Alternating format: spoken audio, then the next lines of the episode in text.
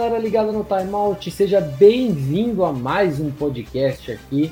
É, hoje estamos aqui para falar da Major League Baseball, né? O nosso primeiro podcast com a temporada rolando. A gente está gravando isso no dia 14 de abril, uma quarta-feira. Então, se você estiver escutando isso na quinta, na sexta, alguma coisinha pode mudar, porque a gente sabe que a MLB tem jogo todo santo dia. Então, algumas coisinhas mudam de um dia para o outro. Meu nome é Matheus Ornelas e hoje eu estou na companhia do nosso Coringa aqui do Timeout, Rafael Souza, cara que está presente em todos os podcasts aqui do Timeout. Rafa, sua primeira mensagem, seu principal destaque para a gente começar esse podcast. Fala aí, Ornelas, fala. Então, né, cara, é, a gente teve várias coisas interessantes, né, galera? A gente vai, inclusive, trazer para vocês algumas das curiosidades, algumas das grandes atuações que já tivemos né, nessa temporada aí, só cerca de 12 jogos ainda por equipes, né? Mas já aconteceu bastante coisa, já teve no-hitter, já teve é, shutout, já teve arremessadores dominantes, teve uma estreia muito, um, uns primeiros passos bem curiosos, né? De um jogador do Detroit Tigers, a gente vai falar também mais sobre ele. Mas vamos começar, né, Nela? Já que a gente aqui no Timeout, a gente sempre é defensor do clubismo, vou começar destacando o lógico, meu São Francisco Giants, que por enquanto tá me surpreendendo. 12 jogos, venceu 8 né? Os arremessadores estão jogando demais dos Giants nessa temporada. É, tanto é, a rotação titular começou muito bem, o bullpen deu uma, também cresceu de rendimento. E, cara, é, nesse momento eu tô empolgado. É, a empolgação é suficiente para eu achar que o time vai ser muito relevante, vai brigar pro playoff? Nesse momento, ainda não. Mas já é suficiente para alguém que. Pra, é aquele negócio, né, Ernesto? Pra, quem, pra alguém que não tá esperando muita coisa, né, o mínimo comecinho é, empolgante já é suficiente pra gente. É, Rafa, eu acho que esse começo dá para empolgar sim, né? A equipe está em terceiro lugar na divisão com uma campanha de 8-4.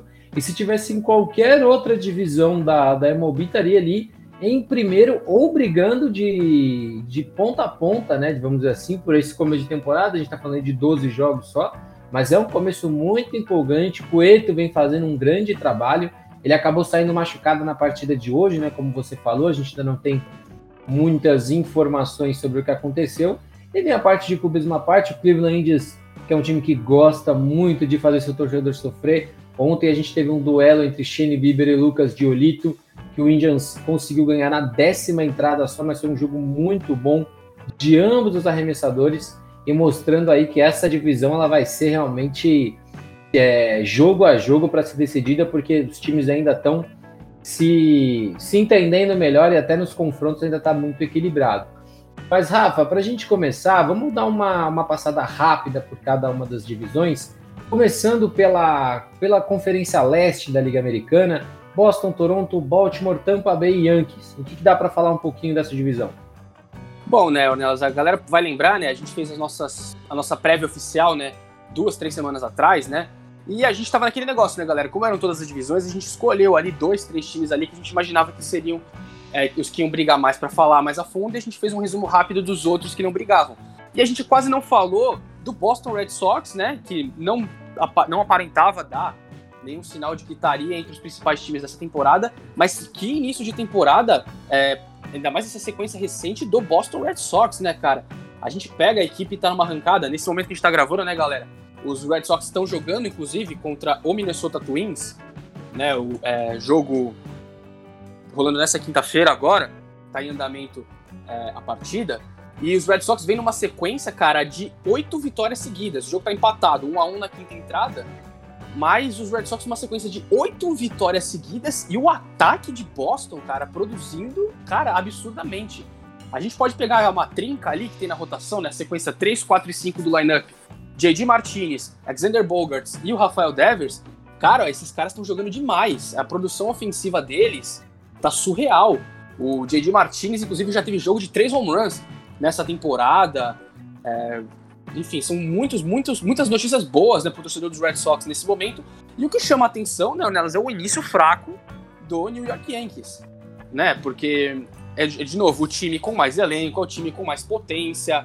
É, a gente se surpreende sempre de ver os Yankees nesse início, nesse início fraco, né, de, ainda de temporada que, vamos falar, deixar bem verdade também, a campanha é 5-7, ou seja, não é uma coisa tenebrosa, é uma coisa que uma série, por exemplo, uma semana, por exemplo, a gente sabe que pode catapultar os Yankees de último para a divisão onde eles estão agora para primeiro, que é onde está Boston. Então, é, as coisas são bem previsíveis assim, ainda mais no início de temporada. Mas fica esse registro, né, cara? Acho que o Baltimore Orioles começou surpreendendo um pouco, né? Alguns resultados também surpreendentes nessa primeira sequência de temporada. E é uma divisão que tá muito aberta, né? Os Red Sox vêm nessa sequência ótima recente. E o que anima também a gente, né, Ornella, de que a divisão, de que a briga nessa divisão possa ser intensa até o fim da temporada, né? É claro, o mês de abril ele muitas vezes dá falsas impressões pra gente. A gente pode passar aqui falando sobre vários times que no mês de abril era, a campanha era a melhor da liga, depois é, a queda foi, foi enorme. Isso, isso, é, isso é recorrente. Só que fica esse registro, né, cara? No começo, muito impressionante dos Red Sox. É, o, a, o começo decepcionante dos Yankees, claro, os dois rivais. Mas uma divisão muito nivelada por cima, porque se a gente pegar a Toronto, que é o segundo da divisão, e os Yankees, que são os últimos, a diferença é só de um jogo. Então, é muito disputada essa divisão ainda nesses primeiros capítulos ainda da temporada regular. É, e, e, falando dessa divisão, né, a gente tem ainda um Tampa Bay Rays que, como a gente imaginava, mesmo tendo ali um ataque muito potente, poderia sofrer, né? O Tyler Glasgow teve uma partida sensacional essa semana é, contra o Texas Rangers, 14 strikeouts para ele, uma partida muito boa. É, os Yankees ainda, como eu até tinha um pouco de medo, né? Ainda tá encontrando essa rotação. Taylor foi muito mal é, contra o, o Blue Jays. É, hoje, a gente está gravando na quarta-feira, né? Hoje quem estava arremessando, quem começou arremessando foi o Kluber, que também não fez a, a partida que muita gente esperava. Então é um time que ainda está se encaixando e se o ataque não acompanhar essa equipe, não ajudar, principalmente nesse comecinho, vai, vai ter um pouco mais de problema. Passando agora Esses problemas, pra... né, Ornelas, rapidinho, que na rotação que a gente já vinha falando deles há algum tempo, né? É, exatamente, assim, como eu falei. No papel são, é muito é... nome, é muito, são muitos nomes no papel, Sim. só que alguns caras que têm esses pontos de interrogação. Domingo Herman voltando de lesão, Luiz Severino vai voltar em algum momento. Corey Kluber é o Corey Kluber que foi sair duas vezes com os Indians ou é o cara que jogou, que foi bem discreto nos últimos anos? Então, são várias questões. É, foi, foi como eu falei, né? São caras que a equipe trou fez algumas trocas para trazer o Taylor, trouxe o Kluber da Free Agent, se eu não estou enganado. Então, são caras que a equipe espera que tenham um clique, mas que começaram a temporada aí tendo alguns problemas. Passando para a divisão central, já falei um pouco por cima, né? A divisão nesse momento está bem equilibrado também, assim como a, a divisão leste. Cleveland lidera com 6-4, Kansas City Royals também tem 6-4, eu ia falar Kansas City Chiefs. O podcast da NFL ainda tá na cabeça, rapaz. É normal, é. eu falei Philadelphia Flyers antes da gente começar a gravar, ao invés de falar Phillies. É. A gente ainda tem Chicago White Sox com uma campanha de 5-6, Tigers com 5-6 e Minnesota com 5-6. É, como eu falei, é uma divisão ali onde ninguém, nesse começo pelo menos, né, ninguém tá desgarrando de ninguém. É, mas foi como eu falei, tem times ali com lineup um pouco melhor, times com a rotação um pouco melhor, e por enquanto o Cleveland está na liderança, mas ainda está passando por uma série contra o White Sox. Eu acho que vale ficar de olho porque a gente deve ter ali uma briga muito forte.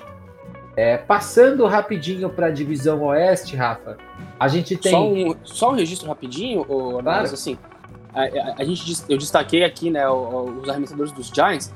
Dá para destacar também os arremessadores dos Indians, né, cara? Claro que se a gente for comparar em números de entradas, né, os Indians têm algumas entradas, bastantes entradas a menos né, do que alguns dos times ali em lista de corridas merecidas, né? Os Indians têm a segunda década de corridas merecidas, mas são, por exemplo, 20 entradas a menos do que, por exemplo, o San Diego Padres, que é o terceiro e cedeu 27, os índios cederam 25, né? Mas dá pra gente destacar, né? O Shane Bieber não é novidade, né? A gente já sabia o que ele ia produzir. A grande questão pros índios é o que a gente já tinha falado, é se o ataque consegue produzir, porque a gente olha ainda em corridas anotadas, o ataque dos Indians não tá figurando ali entre os mais eficientes, né? Vamos dizer assim, assim como dos Giants que eu citei também não. É, a partida de ontem foi uma amostra disso, né? Nove entradas, a equipe não conseguiu nenhuma corrida, é, conseguiu duas ali nas entradas extras, graças também a alguns erros defensivos do White Sox. Mas é um ataque que, que segue da mesma forma, né? Não empolga. É, quem chegou não está sendo tão, tão efetivo. E acaba tendo muito mais do mesmo, né? A gente tem o Ramirez, que rebate bem, Fermi Reyes, que é o rebatedor designado, que também é um cara que ou é a bomba ou não consegue nada. Então a equipe ainda está trabalhando muito. O, o Minnesota Twins para mim está sendo interessante porque a equipe está ali com 5-6, está como o Rafa falou, está jogando agora com, com Boston. Eu imaginava que que talvez fosse ter um comecinho um pouco melhor, principalmente porque no começo a gente tem jogos ali com mais, é, mais pontuações, um placar mais, mais elástico, mas o time está aí com uma sequência de quatro derrotas. Vamos ver se o time quebra essa derrota enquanto a gente está gravando ou se o time continua nessa, nessa campanha, vendo se ele se acerta. Passando para a divisão oeste agora, Rafa, a gente tem Angels na liderança, com sete vitórias e cinco derrotas. Aí a gente tem Houston Astros e Seattle Mariners empatado com 6-5. O Oakland A's, que começou muito mal, mas está numa sequência de quatro vitórias e está aí com uma campanha de 5-7. E o Texas Rangers, como a gente já imaginava, ali com 4-7 já. Não deve ser uma equipe que vá brigar muito. Rafa, é, a minha parte eu deixo para falar aqui. Acredito que os A's tiveram um começo ruim, né? Como a gente viu, acho que a equipe começou 1-6, se eu não me engano e está começando a se encaixar um pouco melhor. Os Angels é, tem aí uma sequência de duas derrotas, mas estavam com 7-3 bom, rebatendo bem, arremessando bem. Houston Astros sai na briga, mas Houston pode sofrer agora pelas próximas duas semanas por conta de um problema, né? Pois é, né, cara? A gente teve aí uma notícia até estranha, né, Ornelas, que a gente ainda não entendeu muito bem, mas foi divulgado pra, é, né, hoje, nessa quarta-feira, que cinco jogadores foram colocados na lista de contundidos. Né, o, Jordan, o Jordan Álvares, o Rossel Tuve, o Alex Bregman, o Robel Garcia e o Martin Maldonado. Né? E aí fica essa questão, a gente não, não teve explicação, né, até esse momento que a gente está gravando, qual foi o motivo, se, é, se, se todos eles sentiram lesões, é claro, né, que quando a gente vê um movimento tão, tão drástico desses, né, de jogadores indo para a lista de contundidos todos no mesmo dia e sem muita explicação, a gente imagina, né, alguma situação relacionada a protocolos de Covid, né? É o que a princípio é, passa pela nossa cabeça. Não tivemos ainda nenhuma confirmação até esse momento que a gente está gravando, né? Mas dá, é o que dá essa impressão nesse momento, né? Vale lembrar que é, a gente já está tendo inclusive público nos estádios, né, o Ornelas? É até uma dinâmica que a gente esperava ver no passado, que está acontecendo nesse ano, né? Porque os Astros, por exemplo, já estão sendo bastante hostilizados nos, estados, nos estádios que eles jogam, ainda Sim, pela questão. Com, com direito, direito a latas de lixo sendo jogadas dentro do campo, né? Exatamente, né? Uma questão que a gente imaginava no ano passado, só que como não teve público, né? Não, não teve essa pressão, uma coisa que até pode ter ajudado os Astros, né? É, naquela temporada em que o time, na temporada regular, capengou um pouco, conseguiu se classificar para os playoffs e nos playoffs teve uma ótima arrancada, né? Mas então fica esse, esse, questionamento, né? A gente não tem certeza ainda. A única notícia que a gente sabe, né, que o James, que o general manager dos Astros, o, o James Click, esse, esse anúncio de que esses cinco jogadores estão na lista de machucados. A gente não sabe por quanto tempo, a gente não sabe qual motivo. Mas é claro que, em razão de ser uma movimentação tão brusca, a gente imagina que seja algo relacionado a protocolos de Covid. A gente espera que não, né? A gente espera que não esteja nada de errado com esses jogadores, esteja tudo bem com eles tal. Mas é uma questão pra gente ficar de olho. E sobre os Angels, cara, os Angels estão seguindo aquele negócio, né? A gente sabe que o potencial do lineup, sabe o potencial do ataque dos Angels. Isso nunca é a questão com os Angels. O problema é os arremessadores, né? E em questão ofensiva, cara, o time largou muito bem, né? O Mike Trout jogando em nível de MVP para surpreender ninguém, né? Eu ia falar, jogando, jogando em nível de MVP, porque pro Michael Trout é só jogar. É, para ele é só jogar, né? Os números dele são é uma coisa maravilhosa. Ele tá com média de quase 40% de aproveitamento, só para o pessoal ter uma ideia, já bateu 4 romances. O Shohei Otani, né, que a gente elogiou, fez um ótimo sprint training. Pegou aquele ritmo do sprint training, tá jogando muito bem, rebatendo também. Essa temporada regular também já bateu 4 home runs. Média é, de, de aproveitamento no bastão também, né, de 34%. Começou, são ótimos números a ele. Só que os arremessadores ainda são suspeitos, né? A gente olha nos números até o momento e o Los Angeles Angels aparece como um dos times que tem um dos, dos mais fortes, né? Mais altos, né, nesse momento, e é um dos times que mais cedeu corridas na liga até o momento. Então, assim, é a tônica dos Angels, né? A questão é se o time vai conseguir é, arremessar bem, porque a gente sabe que ataque, o, time, o, ataque nunca foi o problema exatamente dos Angels, né? Pelo menos não, não foi o problema mais grave. O problema mais grave dos Angels é sempre arremessadores. É, e não foi um início de temporada tão animador assim. Claro, não foi um desastre como já poderia ter sido, tanto que o time tá colocado numa boa. Numa, tá liderando divisão nesse momento. Aquela divisão, né, Nelson, que a gente até comentou na nossa prévia, que é a divisão que tá mais nivelada por baixo, né? A divisão mais fraca da, da MLB nesse ano. E. Mas acho que todos os méritos possíveis, né? O time tá ainda, na, na medida do possível, conseguindo vencer. E a gente quer ver isso sendo sustentável. A gente quer ver esse, esse time, que tem tantas peças interessantes, chegando em pós-temporada. A gente quer ver o Mike Trout jogando em playoff É pedir muito? Por favor, é pedir muito. Não é pedir demais. Né? A gente só quer que o cara é um dos melhores jogadores da história do beisebol. Não precisa, não precisa ganhar, não precisa ganhar. Deixa ele ter uns at-bats só, tá bom. O jogo de wildcard eu já tô satisfeito. Porque a gente não tem nada de, de parâmetro, por exemplo, do Mike Trout em pós-temporada. Né, cara? Mas assim, acho que é um começo.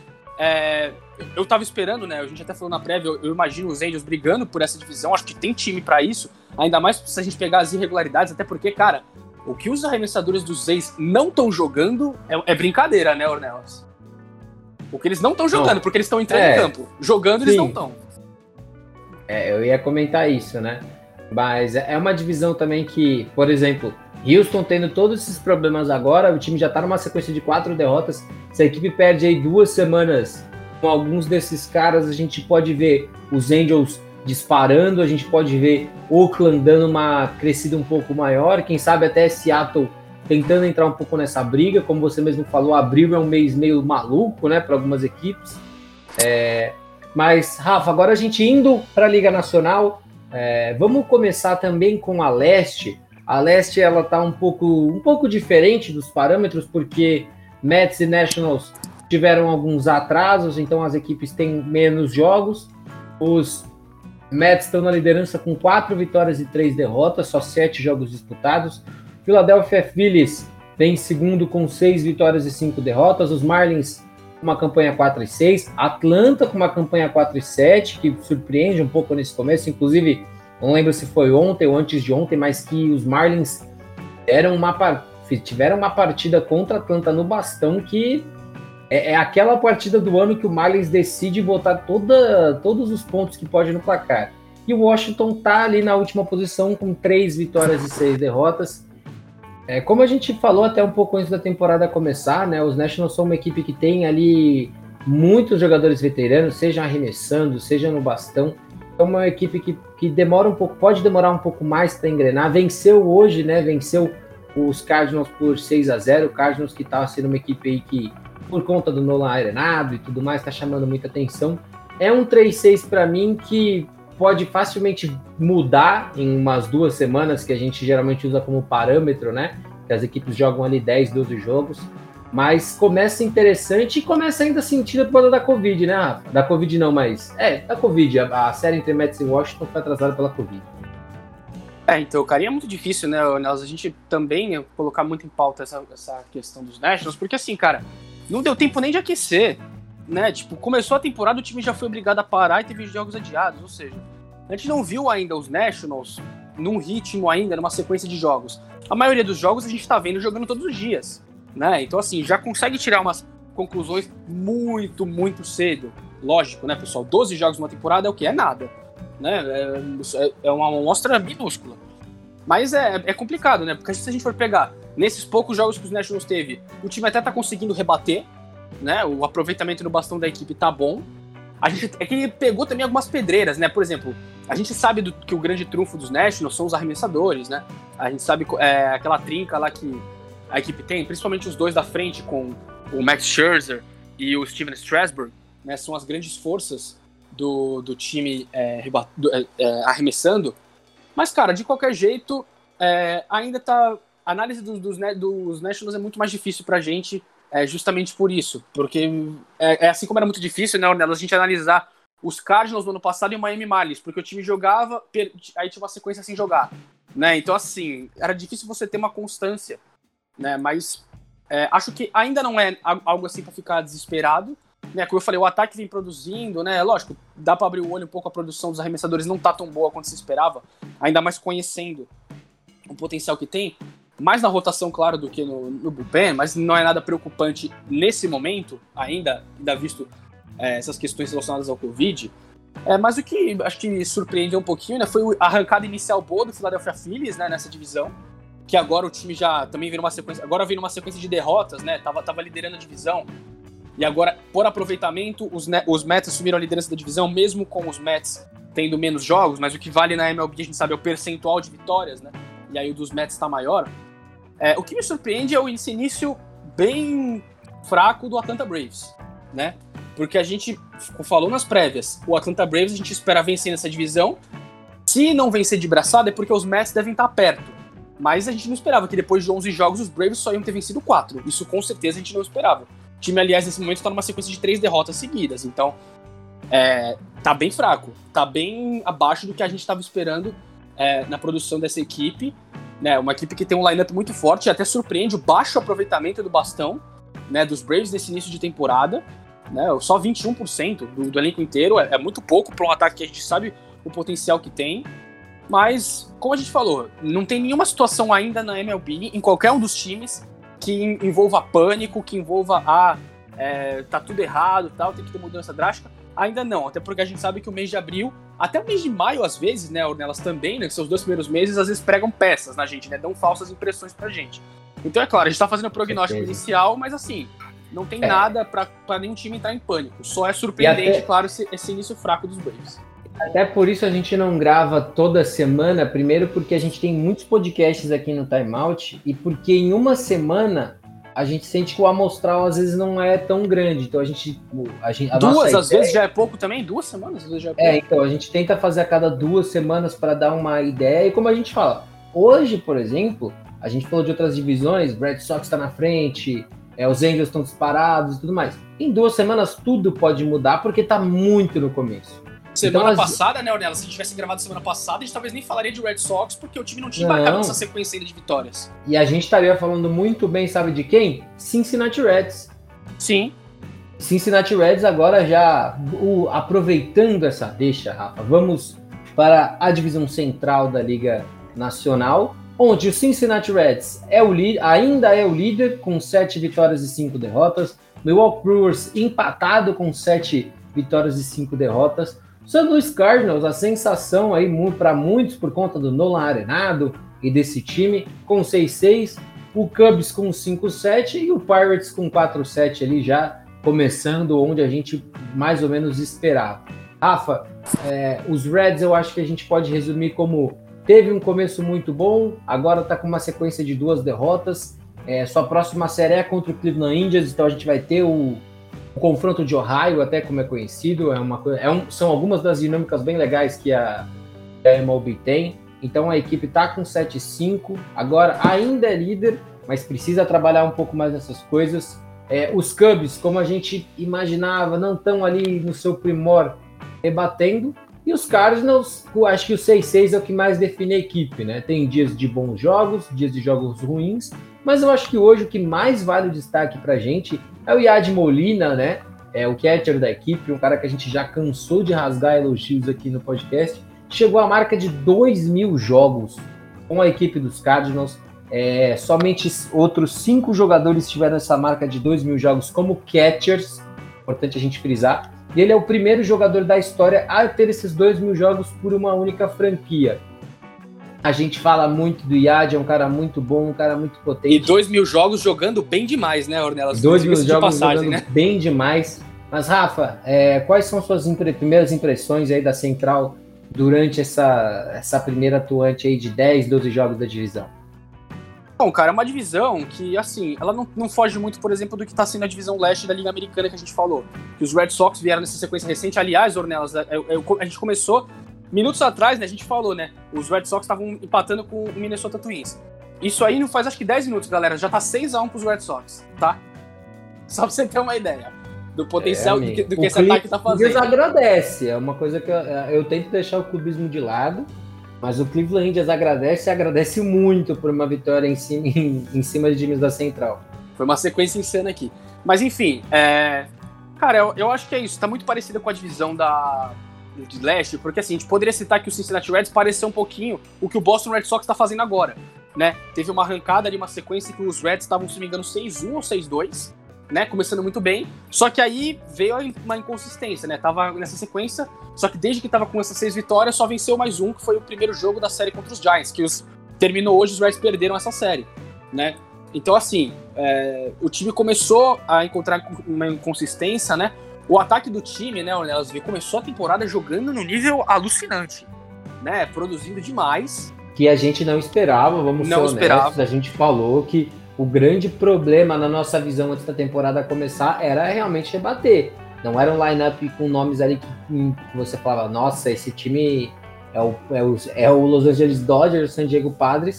era um time que a gente via que poderia ganhar seus jogos arremessando bem, só que essas vitórias vieram em sua grande maioria pelo, pelo bastão. E, e o que chama atenção, né, Nelas, é que assim, é uma equipe que rebatendo teve bons momentos, até nessa série recente contra os Giants, que eu acompanhei mais de perto, lógico, né, por motivos clubistas. Por exemplo, o jogo 2 dessa série, é, os Reds começaram na primeira entrada alucinantes, né, com dois home runs de duas corridas contra o Kevin Gausman, né? Só que depois da segunda entrada, quando o time anotou a quinta corrida no jogo, o ataque sumiu. O Gaussman, que teve muitos problemas na primeira e segunda entrada, passou a dominar todos os rebatedores dos Reds durante o tempo, outro terço que ele jogou, e o bullpen dos Giants entrou, cedeu uma corrida, mas no geral também é, não deu chance. Ou seja, é, a, a, equipe também é uma coisa que a gente viu nesses apagões de Cincinnati, a gente viu nos playoffs do ano passado, né? Naquela série contra o Atlanta Braves foram mais de 20 entradas em dois jogos e o time não anotou corrida. Então, assim, um ataque que pode tanto. tem potencial, talvez não para ser um dos tops da liga, a gente imagina, né? Porque a gente vai botar na balança os ataques dos Dodgers, dos Padres ou dos Yankees, por exemplo, e aí a diferença é muito grande. Mas assim, tem bons jogadores, mas, mas precisa é parar um de ter essas inconsistências. É um começo mais animador do que a gente mesmo Sem esperava. Dúvida. Não tem como a gente, a gente falar que não. Sem dúvida. Uma, uma ideia muito pior do que esse time poderia fazer. E eu acho que é, é uma, é uma coisa muito legal, porque a gente estava muito confiante St. Louis ia ter um, um, um, começo bom, só que a gente vê o Brewers começando bem também. Os Brewers, aliás, estão jogando agora e, e podem assumir liderança se vencerem os padres da divisão. Exatamente. É, a gente vê que a divisão não está mais equilibrada ali, tá? A gente, mais uma vez, estamos no começo de temporada, muita coisa pode mudar, o Reds pode começar a cair muito na produção, é, mas é um começo legal. O Cubs aí é como eu falo, às vezes a gente fala de caras experientes, como você mesmo falou no outro podcast, um time que às vezes tá um pouco sentado no último título e tudo mais. Mas é uma briga muito, e há muito boa tempo, também. né? O Nelas faz cinco anos já, tempo. cara. Não, não é a como se tivesse ganhado ano passado. era um lineup muito bom e muito jovem. A gente imaginava que o Chicago Cubs podia, se não construir uma dinastia, pelo menos estar tá ali martelando pro título da Liga Nacional todos os anos. Isso não aconteceu. Aliás, mesmo quando o time chegou em pós-temporada, não deu qualquer sinal de que realmente podia ter uma arrancada ali e ganhar título. É, então a gente, a gente torce para o Cubs dar uma, dar uma melhorada, né?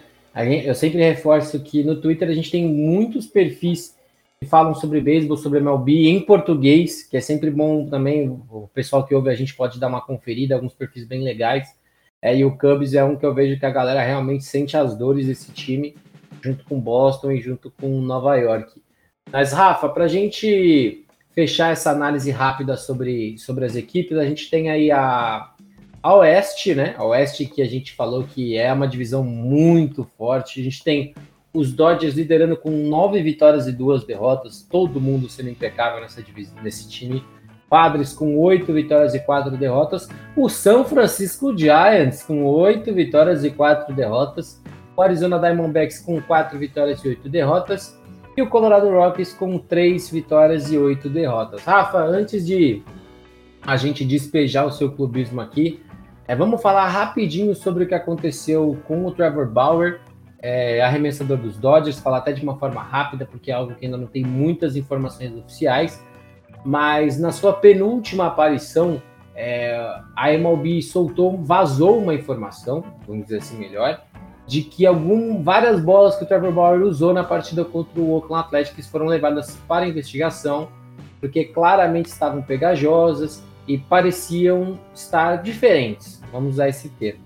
É, o que a MLB falou sobre essa questão, é, a questão de, de analisar isso?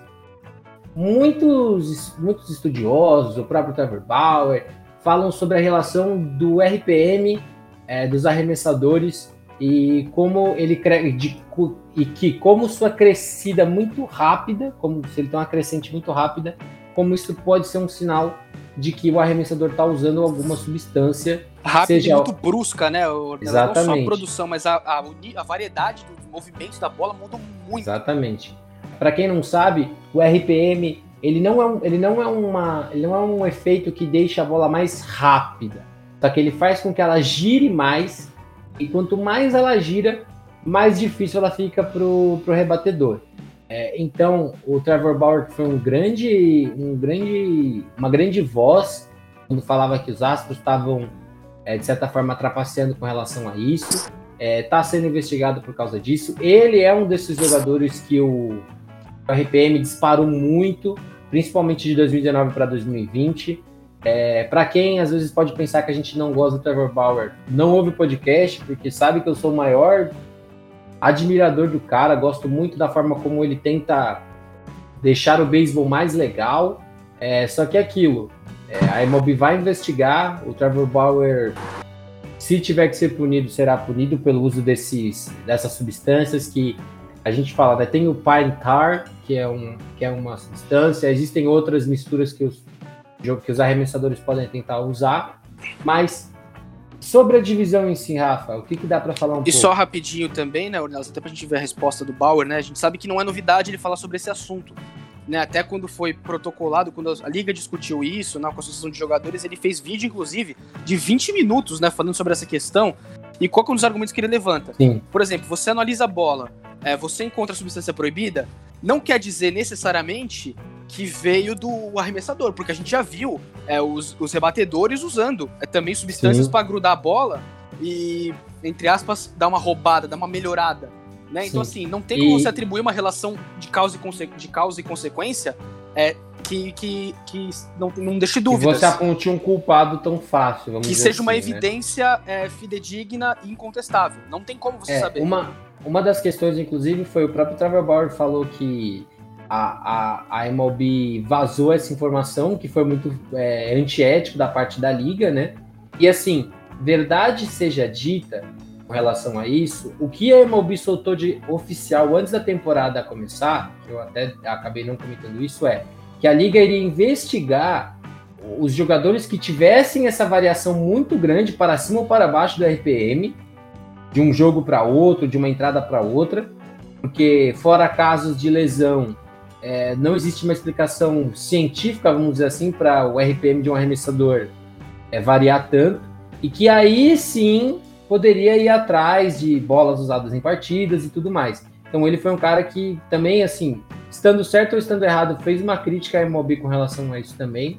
E vamos esperar para ver se sai alguma coisa oficial. Enquanto não sai nada oficial, ele segue arremessando e teve aí uma partida ontem contra o Colorado Rockies impecável, com direito a, extra... a arremesso de olho fechado. Pois é, né, cara? Então fica essa questão. A liga tá investigando, mas assim, ele não foi punido nem nada até o momento, né? Até porque assim, o que foi ah, revelado é que as investigações foram abertas, não foram concluídas. E é lógico, você não vai punir ninguém, você não vai dar gancho para ninguém por uma investigação que não tá finalizada, né? Então já, já fica esse negócio, mas a rotação do, dos Dodgers está sendo exatamente o que a gente imaginava, né, Ornelas? Sensacional. O Clayton Kershaw começou a temporada voando, voando, tá jogando demais. Inclusive teve um duelo dele de arremessadores contra o Max Scherzer que ele levou a melhor, né? Dominou o lineup do Washington Nationals naquela partida. E, e parece, né, sem já... lesão, né? Começando sem lesão, né, pelo menos. E já aparenta, né, Ornelas, já aparecendo aquele, aquela questão que a gente já falou já parece dar um sinais de que tá muito mais leve nessa temporada, porque a pressão pelo título já passou. É, e também mais leve porque, querendo ou não, o, o, elenco ao seu redor na parte de arremessadores é muito bom, né? Não só o Trevor Bauer, mas é, Walker Bueller, todo mundo. Price. Tá, Price. O, o, dizer, o Price que seria titular em, sei lá, 20, 22 times da liga, o Price virou um cara de bullpen nos Dodgers, de tanto arremessador bom que tem lá. Então, é, é um time que vai ser muito difícil de brigar, porque tá, como a gente falou às vezes de times que tem o clique, né? Já começou a temporada com esse clique, da forma que terminou ano passado, e fica muito difícil de acompanhar. É, os padres estão fazendo uma campanha legal também, estão ali uh, conseguindo produzir também quase tão bem quanto. E os padres tiveram o primeiro no-hitter da história, né, Rafa? Pois é, né, cara? Era a única franquia, né, que faltava ter um no-hitter na sua história. E é um no-hitter, né, Ornas, que a gente pega, a gente vai nos números mais a fundo, é um no-hitter que ele é até meio cruel. Porque a única base que o Joe Musgrove, né, o jogador que, que teve esse no-hitter, que aliás está jogando inclusive agora, né, nesse momento, acabou de rebater uma, uma simples, né? Arremessador rebatendo, é sempre coisa pra gente ficar de olho, né? Porque a única base que ele cedeu no jogo, né, foi um hit by pitch, né? E se não fosse, então, justamente esse hit by pitch, teria sido um jogo perfeito. porque ele eliminou todos os outros rebatedores que ele enfrentou na partida. Né, cara? E aquele negócio que você falou, que a gente, comenta, a gente sempre comenta, né, cara, de a contagem de arremessos. A gente sabe que nessa temporada os times estão se policiando muito mais nessa questão, porque no ano passado é, era uma temporada que teve menos preparação e que os arremessadores jogaram bastante os titulares, enfim. Times, a princípio, nesse início de temporada, não querem dar volumes tão elevados para os seus abridores, né? Principalmente. Mas é, uma atuação sensacional do, do Musgrove. É muito legal, até pela origem dele, né? Ele é da região, né? Então... É, eu ia falar, acho que o mais legal dessa, desse no hitter é o fato dele ser um cara ali da, da região do, dos padres, né, de San Diego. É, então deixa, deixa tudo mais legal. E foi uma festa muito grande, eu acho que até por parte de, da MLB, né? A gente viu outras, outras franquias dando parabéns, tudo porque o no-hitter é uma coisa difícil de se fazer. A gente fala, o beisebol tem ali algumas coisas que são muito complicadas de fazer, como shutout, foi uma coisa que o Lace Lynn conseguiu nesse começo de temporada também pelo White Sox. Um, é, um inning, tem uma questão que eles chamam de inning imaculado, que é quando um arremessador consegue. Aí é mais difícil ainda. O inning imaculado, para quem não conhece, é quando o arremessador consegue em nove arremessos, três strikeouts e fechar a entrada. É mais difícil um inning imaculado do que um no-hitter, para vocês Três strikeouts, né, Ornella? Sem ceder bola. É strike, strike, strikeout, strikeout, strike, strike, strikeout. Exatamente, o que torna mais difícil ainda do que o no-hitter. Você não pode então, lançar uma bola fora da zona. é muito difícil, cara. Então é um feito muito legal, né? E Rafa, é, o que, que dá para falar do resto da divisão? Vou deixar você começar falando pelos Giants e depois você pode completar a divisão. Beleza, só finalizando então sobre o Joe Busgrove, né? Porque, como eu falei, ele tá jogando agora, né? Ele não tinha cedido corrida na temporada, cedeu agora há pouco a primeira corrida dele no home run pro Gregory Polanco. Mas, cara, é mais um elemento, né, Ornelas? Era um cara que a gente não tava falando muito, porque quando a gente olhava pra essa rotação dos padres, até muito por, pelas trocas, né? Pela, pelas chegadas, o que chama atenção é o Blake Snell e o Yu Darvish, né? Que eram os nomes mais fortes né, que o time chegou. O Mark Melanson, que eu também conheço bem, que passou pelos Giants também como closer, tem feito um bom trabalho nesse início de temporada também, né? Mas, cara, é, é um time que a gente sabe do potencial que tem e ainda tem ainda é difícil fazer uma análise muito profunda do lineup, até porque, por exemplo, o Fernando Tatis Jr. teve problema de lesão. E, cara, ele é um fator enorme nesse lineup. Né? Ele que dá aquela sequência pra, de potência, né? Vem ele depois o Manny Machado. Então, ainda é difícil a gente fazer qualquer análise. Mas os Dodgers estão sendo os Dodgers. É, é, e... Não dá pra falar muito, muito, é muito diferente disso, né? Tá dominante e tal. A gente falou dos arremessadores. Kershaw dominando, é, o Trevor Bauer jogando muito bem e tal. É, o ataque do time continua o mesmo. O time até teve, né? É, já, já questões de lesão, né? O Mookie Betts e o Corey Bellinger já foram para a lista de contundidos. Não é nada grave, né? Os dois já tá tudo certo e tal. Mas já teve nessa questão pra gente ficar também de olho. E a grande surpresa que você falou é o São Francisco Giants, que de 12 jogos venceu 8. Os arremessadores do time jogando muito bem, né? O ataque dos Giants. Principalmente o Cueto, né? O, é, Johnny você... Cueto e, e, pessoal, só para vocês entenderem, o, o Rafa é, é, muito legal porque ele sabe que eu gosto muito de MLB. Toda vez que algum arremessador do, dos Giants joga bem, ele me manda na hora as informações do jogo. E o, o Johnny Cueto tem sido um cara que começou muito bem e é um, um grande destaque desse começo do Giants, né? É, a gente pode. Assim, o ataque dos Giants, né, Ornelas, a gente nunca espera uma produção muito grande, né? Tanto que se a gente for olhar, o, o ataque do time não tem uma produção tão grande em rebatidas nem corridas anotadas. Por isso que é tão surpreendente o desempenho dos arremessadores, porque o time está vencendo jogos. Então a galera que está arremessando está segurando a onda. Né? E não só na rotação titular, claro, o Kevin Gausman começou muito bem, ele teve problemas, como eu falei, nas primeiras duas entradas ontem contra o Cincinnati Reds, mas depois ele, ele eliminou 13 rebatedores em sequência, arremessou é, quatro entradas em terços muito sólidas, muito sólidas. Ele tá começando a temporada num ritmo muito bom. O Johnny Cueto, cara, o Johnny Cueto fez um jogo sensacional na semana passada e que ele foi ceder, ele arremessou oito entradas e dois terços, foi quase um shutout para ele. Aí ele saiu na nona, ele cedeu uma corrida na nona. Aí o, o Gary Kepler foi lá e colocou o Jake McGee para fechar o jogo, né? Mas o Cueto jogando muito bem. E hoje ele tava dominando também o lineup dos Reds. Só que aí, é, se a galera inclusive quiser dar uma olhada, é até estranho, porque assim, ele se machuca num arremesso, ele acusa a dor, ninguém percebe, porque ele, inclusive, nesse arremesso, ele conseguiu o strikeout. Foi uma, uma bola rápida, se não me engano, e ele consegue o strikeout. Depois ele faz o sinal lá pro dugout e pede para sair. É até esquisito, a gente não sabe o que, que é. E ele tava ali para completar a sexta entrada com menos de 70 arremessos. Ele tava em ritmo ali para arremessar quase um jogo completo de novo, né? E com números ótimos, né? E o que me surpreende também, né, Ornelas, até porque não tem tantos nomes bons, o bullpen do time, que começou a temporada dando uma bela de uma entregada contra o Seattle Mariners, de lá para cá jogando muito bem. O Ty Rogers jogando de setup, é, tem feito um desempenho muito bom, já são seis holds para ele. O Jake McGee, para mim, tá sendo a grande surpresa desse bullpen, tá? Como, como closer.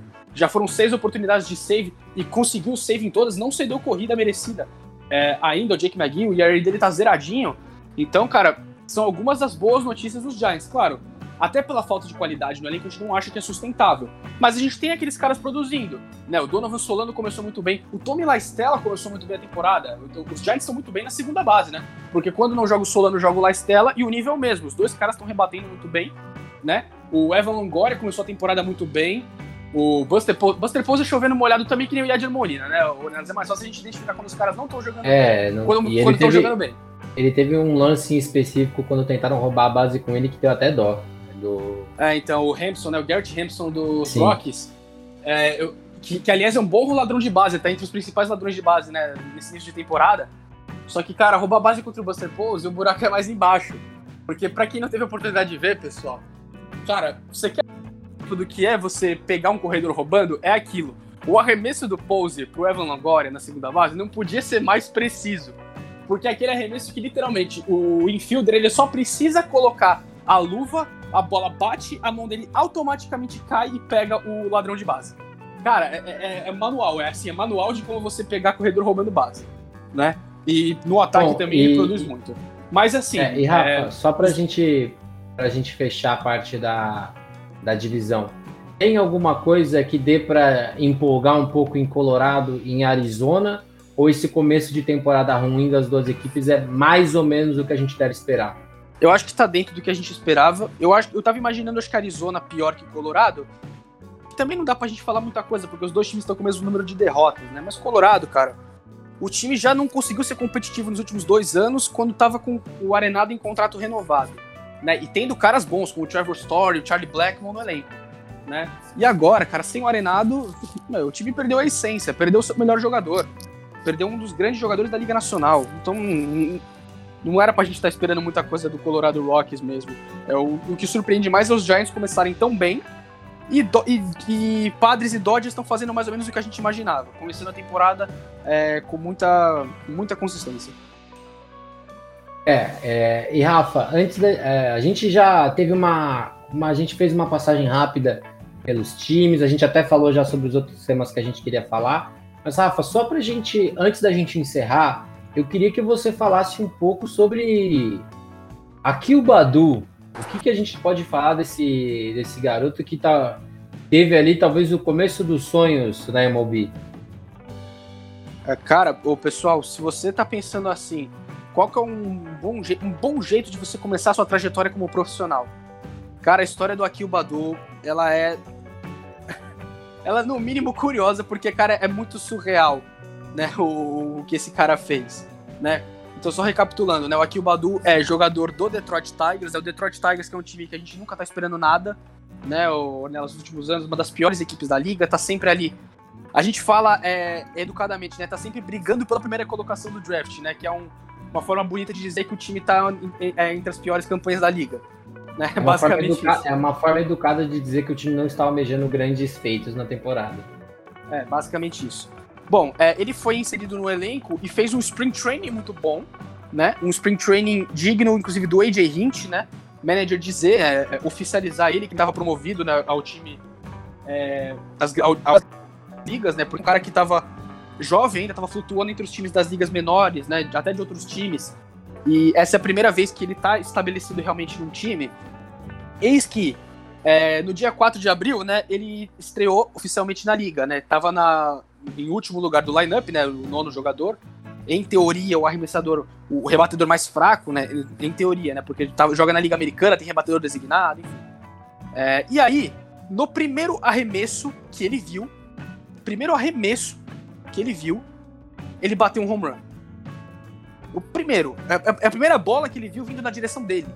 Na... Não, é, não é a primeira disputa de at-bat, né? É a primeira não, bola na direção dele. Primeira bola que um arremessador joga na direção dele como jogador de grandes ligas em temporada regular, ele faz isso. Né, cara? Então, é, já começou muito bem. Isso, para recapitular, galera, foi no dia 4 de abril, tá? Eis que no dia 5 de abril, é, os Tigers estavam sendo atropelados pelo Detroit, pelo, pelo, Minnesota Twins, né? Foi um jogo que não foi competitivo, tal. Os, os Twins venceram por uma vantagem muito confortável. Mas eis que na nona entrada, né? O Akil Badu foi pro bastão e bateu um Grand Slam. Ou seja, no primeiro dia dele como profissional jogando, é, ele bate um home run no primeiro arremesso que ele vê. No dia seguinte, o segundo dia dele no trabalho como profissional, ele na nona entrada bate um Grand Slam. Claro, como a vantagem dos Twins era muito grande, acabou não adiantando muita coisa e os Tigers perderam aquele jogo mesmo assim. Aí, como se os dois primeiros dias de trabalho já não tivessem sido muito bons, aí o que, que aconteceu no terceiro é, dia de, de, de, trabalho, né? É, ele foi, né, na, na, na, décima entrada, o jogo foi para entradas extras, né? O Detroit Tigers foi para contra o Minnesota Twins também, né? A série se estendeu. Na parte baixa da da, da décima, com dois jogadores em base, é, corredores na segunda e na terceira, o Akil Badu vai pro, pro bastão e impulsiona a corrida da vitória, né? Ou seja, cara, é o início dos sonhos. É impressionante. Não dá, não dá para pedir mais do que isso, não, né? Não a gente sabe que a MLB a gente, a gente fala, né? É, acontece muita coisa todo ano, não quer dizer que o cara vai ser um superstar na MLB. Até porque é também, um... né, Ornelas, mesmo jovem, vale lembrar, ele já teve, por exemplo, que passar pela cirurgia Tommy John. Sim, sim, e, e a gente fala, né? É, mas é um, é um começo muito legal, né? Que a gente fala, a gente brinca que é o começo dos sonhos que quando o cara vai entrar na MLB, ele fala, não, quando eu entrar na MLB eu vou rebater a primeira bola que eu ver, vai ser um home run, vou fazer um grand slam no dia seguinte, no outro dia um walk-off. Eu acho que nem a criança mais criativa que gosta de beisebol ia pensar num cenário desse. Não, e é muito legal que a gente sempre tem essas histórias, né, cara? A gente teve recentemente também, dois anos atrás, se não me engano, a história do Roger Davis, né? Ele tava jogando nas ligas menores dos Mets, se não me engano, né? E aí aquela questão, né, Ornelas, assim, você pode ser chamado para jogar horas antes de uma partida. É, isso, isso acontece, né? E o, o, time de ligas menores em que o Ray Davis estava jogando pelos Mets, né, é, ficava na Pensilvânia, não era nem em Nova York, né? E aí o que aconteceu? Ele recebe o chamado horas antes, ele, precisa, ele chama um Uber, faz uma corrida de mais de 150 dólares de Uber até Nova York. Quando ele chega no City Field, estádio dos Mets, pra galera ter uma ideia, o jogo já estava na terceira entrada, né? Aí ele se aprontou, foi. Aí lá para a sétima, oitava entrada, ele entra como pinch hitter e bate o home run que é, consolida a vantagem dos Mets e garante a vitória dos Mets. Ou seja, cara, são essas histórias maravilhosas. São, são, são as histórias que deixam o esporte muito mais, muito mais legal, né? Sim, a gente, então. a gente, muitas pessoas às vezes falam do beisebol por ser um esporte é, um pouco mais parado, que, por exemplo, basquete, futebol americano e tudo mais, mas é um esporte que tem tanta história já, e, é, e, é, e tem todo ano aparecem essas histórias, é, o no-hitter dos padres, os jogadores que conseguem ali grandes participações, grandes partidas. É, e quer queira que é não também, né, Ornelas? Assim, cada esporte é diferente, não dá pra gente exigir que Sim, o beisebol esteja a mesma claro. dinâmica. Aqui no Brasil, claro, e nos Estados Unidos também, o argumento de que o beisebol é chato, mas é porque o que as pessoas têm de referência que elas gostam é o futebol, que é um esporte que não para, um esporte de transição. É o basquete, que é lá e cá toda hora. É o futebol americano, que é, a gente, você pode ter. Claro, no beisebol a gente também pode ter jogadas explosivas a cada arremesso. É aquele negócio, quando você começa a entender melhor o beisebol, você fica muito mais preso, porque você sabe que, que, um arremesso, você pode ter um arremesso na terra, o pior arremesso possível, mas você pode ter um home run. Então pode acontecer qualquer coisa, né? É, então, assim, é, e, a grande e, questão é, pessoas, é, é, é, com quem você compara. É, e as pessoas confundem, às vezes, por exemplo, ah, mas o beisebol é partida que às vezes tem um ponto, dois pontos. Gente, isso não é um sinal de que o jogo é ruim. Ontem a gente teve, a gente falou Indians e White Sox entradas extras, Diolito e Shane Bieber fazendo um, um trabalho uma aula de arremessadores. Foi uma aula e, e não quer dizer que o jogo é ruim por não ter muita rebatida. Claro que a gente quer jogo com muito ponto, muita corrida, tudo mais. Mas assim como o futebol americano também tem os jogos que a gente fala, jogos de defesa, que as defesas se sobressaem, tudo Até mais. porque, né, Ornelas, assim, a gente sabe que assim, você tem, por exemplo, jogos Pega, por exemplo, um jogo no futebol que acaba, sei lá, 4 a 3 Cara, você vai falar, cara, que jogão, né? Só que por um lado, você teve defesa zero praticamente nesse jogo. A gente lembra, cara, um dos jogos que a gente mais gosta da, da, da NFL, que a gente mais gostou naquele fatídico ano, foi aquele 54 a 51 dos Rams para cima dos Chiefs, né? Só que, cara. É Só que não tinha defesa, não né? Não tinha defesa. E, e, e, até os caras da defesa que, que jogaram, o Aaron Donald, inclusive, acho que teve três sacks naquele jogo, alguma coisa assim. Ele jogou bem. Só que, cara, o time dele cedeu 51 pontos. Não dá, é inaceitável. Né? Então, foi, assim, foi, foi, o show, foi o show para quem tinha os caras no Fantasy e um pesadelo para quem tinha as defesas dos times, né? Exato. E os americanos Mas... ainda, né, Ornella, ainda falando de cultura. Sim. Porque o futebol demora muito para pegar ainda. Talvez lá, né? Porque assim, os americanos, até pela comparação de todas as ligas que eles fazem, eles não gostam muito, né? Pelo menos assim, a impressão que dá pra gente, de esporte, por exemplo, que você pode acabar sem pontuação. O futebol pode acabar 0 a 0 Pode ser um baita de um jogão. Mas o fato de acabar 0 a 0 né? É, é uma coisa assim meio. Cara, é meio, é meio complicado, é meio decepcionante, né? Você, você, por exemplo, não tem como no jogo de beisebol você passar sem corrida, você não tem como no jogo de futebol americano passar sem, sem anotar pontos, você não tem como no basquete, ainda mais com um esporte de transição, que você anota ponto a cada segundo. Né? Então, assim, são questões diferentes. É, até porque são, a gente teve já. É, são, são, são jogos e jogos, né? Não tem como a gente tentar discutir o melhor ou o é, pior, porque o, cada, e as cada próprias goleadas, e as próprias goleadas também, né, Mas assim, fica chato. Eu posso falar, eu, eu, aí trazendo futebol brasileiro, é, eu sou São Paulino, né, pessoal? A gente teve, por exemplo, o jogo do São Paulo pelo Campeonato Paulista. Cara, o jogo acabou no primeiro tempo. O São Paulo fez 4x1 no primeiro tempo. Então, então assim, cara, o que, que você tinha assim, de, de atrativo para ver no segundo tempo? Praticamente nada. Né? Então, assim, são várias questões assim. Fato é, quando você se interessa e você tá realmente interessado em entender a dinâmica, porque tem muito disso, né, Ornelas, assim, é, é, muito fácil você criticar um esporte que você também não fez esforço nenhum para tentar entender, né? Então é, é, é, é, também uma outra questão. É, vai muito, vai muito de quanto você quer aprender, né? Então é por isso que a gente vem aqui e a gente sempre tenta fazer o melhor conteúdo para vocês. E Rafa, você tem que mergulhar nas particularidades. Por exemplo, exatamente. Gente, eu, eu, adoro, por exemplo, um esporte individual. Eu gosto muito de tênis. Cara, o tênis pode ser um esporte que tem uma partida de mais de quatro horas. Só que, cara, é um esporte que, mesmo podendo, podendo durar, para mim, um esporte de alto nível é um esporte que eu gosto muito de assistir. Acho muito legal a dinâmica do, do, do, tênis, por exemplo. Enfim, é, é muito pessoal, para falar bem Sim, a verdade. Sim, é, né? é, gosto, não tem como fugir disso. É que nem Mas, música, pessoal... você não consegue definir qual estilo é melhor. É, com certeza. Mas, pessoal, a gente vai ficando por aqui. É, a gente conseguiu falar bastante sobre tudo que a gente tava, conseguiu analisar nessas primeiras duas semanas da, da Major League. É, Para quem não segue o Timeout ainda, o Timeout está em todas as redes sociais, Instagram, Facebook, Twitter. O dia inteiro tem informações lá para você. Quase todo dia sai um podcast, então tem podcast de NFL, de NBA, de basquete nacional também. A NBB está chegando aí na sua parte final. Tem sobre NASCAR, tem sobre tudo para você acompanhar. E Rafa, eu vou ficando por aqui. É, queria saber, é, queria ouvir seus, sua mensagem final para a gente encerrar mais um podcast.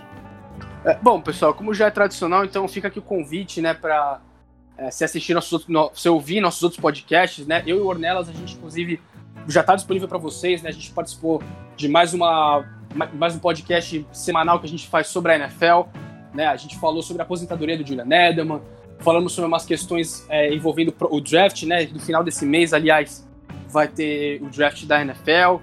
Enfim, fica o convite que está muito bacana o papo.